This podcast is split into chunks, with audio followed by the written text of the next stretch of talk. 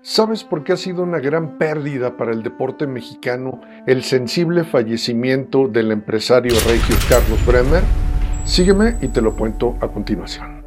El abuelo de Carlos en 1876, hace 148 años, el inmigrante doctor alemán Eduardo Bremer, fundó en Monterrey la famosa Botica de León. El negocio se transformó en el imperio más relevante en la importación y comercialización de medicamentos hasta la muerte de don Eduardo. El papá de Carlos, don Guillermo Bremer Barrera, siguiendo el ejemplo empresarial del doctor Eduardo, abrió Casa Bremer, una reconocida tienda de venta de artículos de deportivos en Monterrey. Guillermo, amante de los deportes, fue director de distrito del programa de ligas pequeñas del béisbol afiliado a Williamsport, Pensilvania, y condujo al famoso equipo regio a ganar el Mundial Infantil de Béisbol. Carlos Bremer alcanzó su éxito empresarial fundando Value Grupo Financiero, con el cual se convirtió en uno de los benefactores más importantes del deporte en México.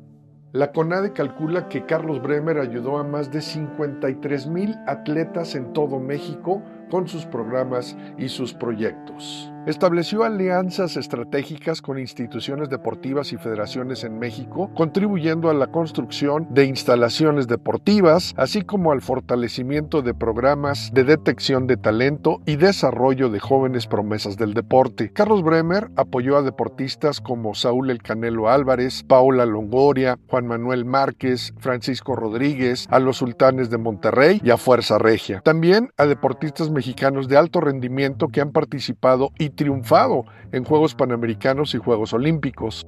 Carlos Bremer trascendió a las grandes masas cuando se convirtió en el famoso juez del programa Shark Tank México. Descansa en paz este brillante empresario, filántropo y benefactor del deporte en México, ganador del Premio Nacional del Deporte en el 2016 y del Premio Valor Olímpico en el 2021, otorgado por el Comité Olímpico Mexicano.